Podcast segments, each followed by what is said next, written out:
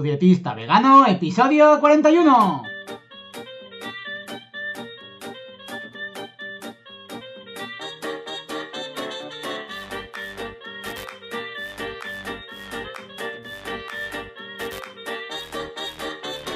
Hola, ¿qué tal? Muy buenas a todas y a todos. Bienvenidas y bienvenidos al podcast de Tu Dietista Vegano.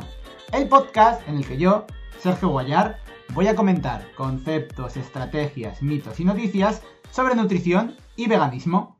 En resumen, como una alimentación más vegetal puede ser, entre otras cosas, muy beneficiosa para tu salud.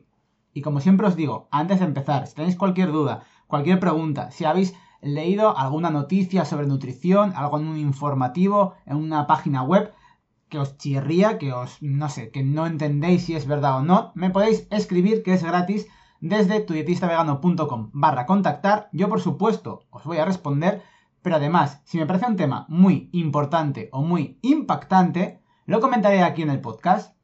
Hoy quiero profundizar un poco en el tema de las calorías, ya que muchas veces se dan por sentado cosas que no son.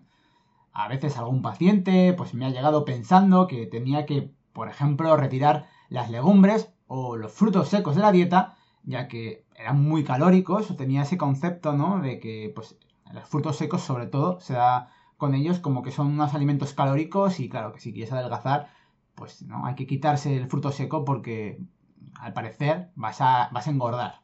Quería aclarar que, bueno, sobre todo esto, más antiguamente las calorías que tiene un alimento se determinan eh, midiendo cuánta energía es liberada cuando, pues, esta sustancia, este alimento se quema.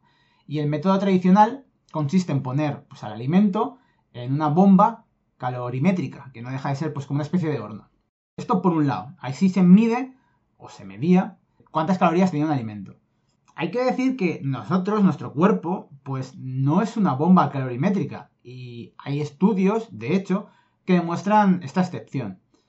Hay más de un estudio en el que ponen a varios grupos de personas con las mismas pautas alimentarias, con el mismo, digamos, régimen de ejercicios, y a uno de los dos grupos se le suplementó, por así decirlo, se le añadió a la dieta 30 gramos de nueces.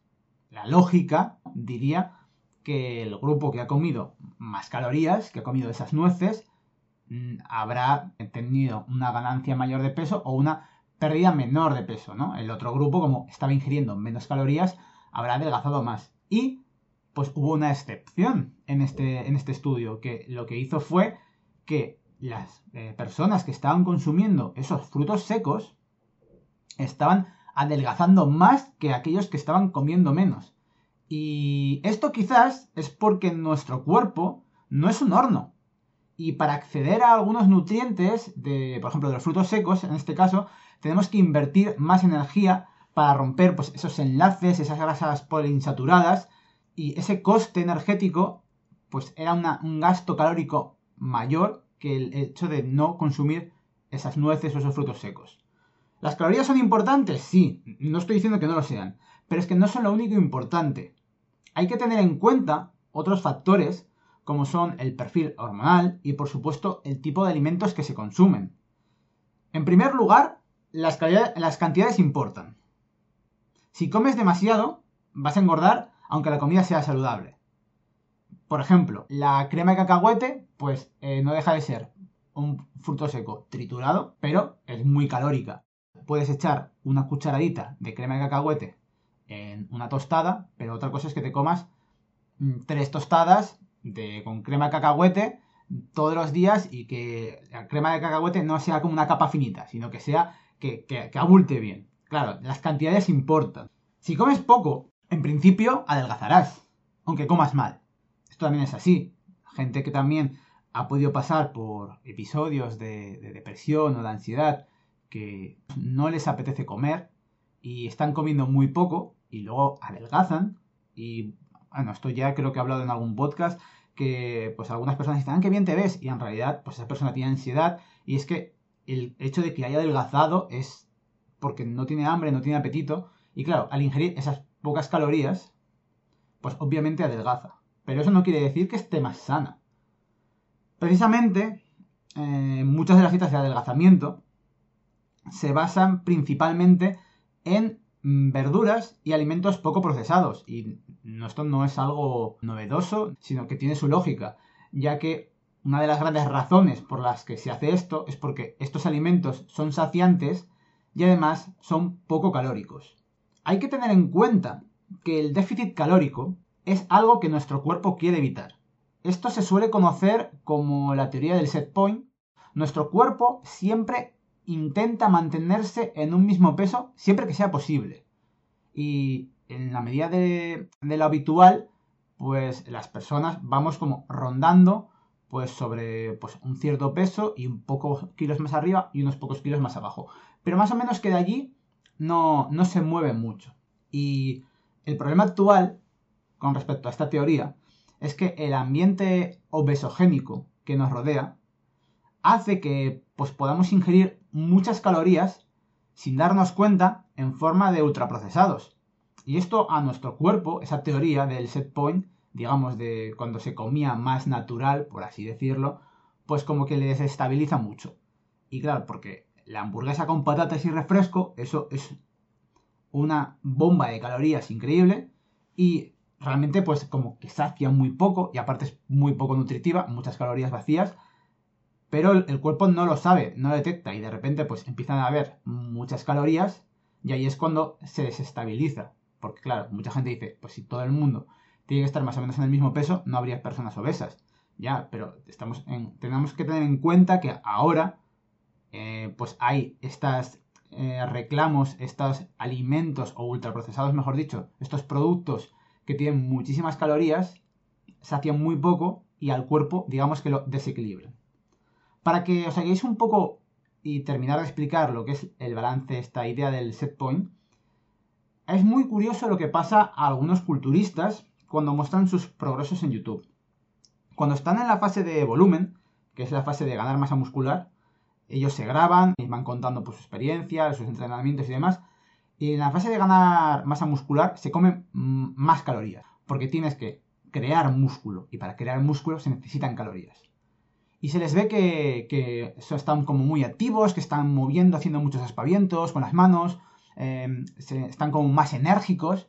Y luego, eh, cuando pasan a la fase de definición en la que tienen que perder pues esa mm, grasa, porque además de músculo siempre se gana un poquito de grasa. Entonces está en esa fase de definición con un déficit calórico muy ligero para ir perdiendo pues esa grasa que para luego que se queden marcados. Ahí ya cambia. En esos vídeos que se graban hablan como más pausadamente, apenas hacen movimientos innecesarios, están como muy tranquilos y, es, y eso es precisamente lo que ocurre. O sea, cuando, cuando existe una brecha energética, es decir, que hay un desfase entre las calorías que comes y las que gastas, bueno, pues el, cuerpo dice, oye, ¿qué, está pasando aquí? Pues estoy teniendo muchas calorías, tengo que como quemarlas, de alguna manera. Y cuando está viendo que tiene pocas calorías, como que el cuerpo te pide, te pide sofá, te pide tranquilidad, como que te da más pereza, te manda señales. Y entre algunas de, pues, de estas adaptaciones metabólicas que tiene nuestro cuerpo, porque nuestro cuerpo quiere, digamos, ser más eficiente pues a veces hay una de estas adaptaciones son la pérdida de músculo o el aumento del hambre. Si tú tienes un déficit calórico, a veces pues el cuerpo te va mandando más señales de hambre porque dice, oye, tengo hambre realmente. O sea,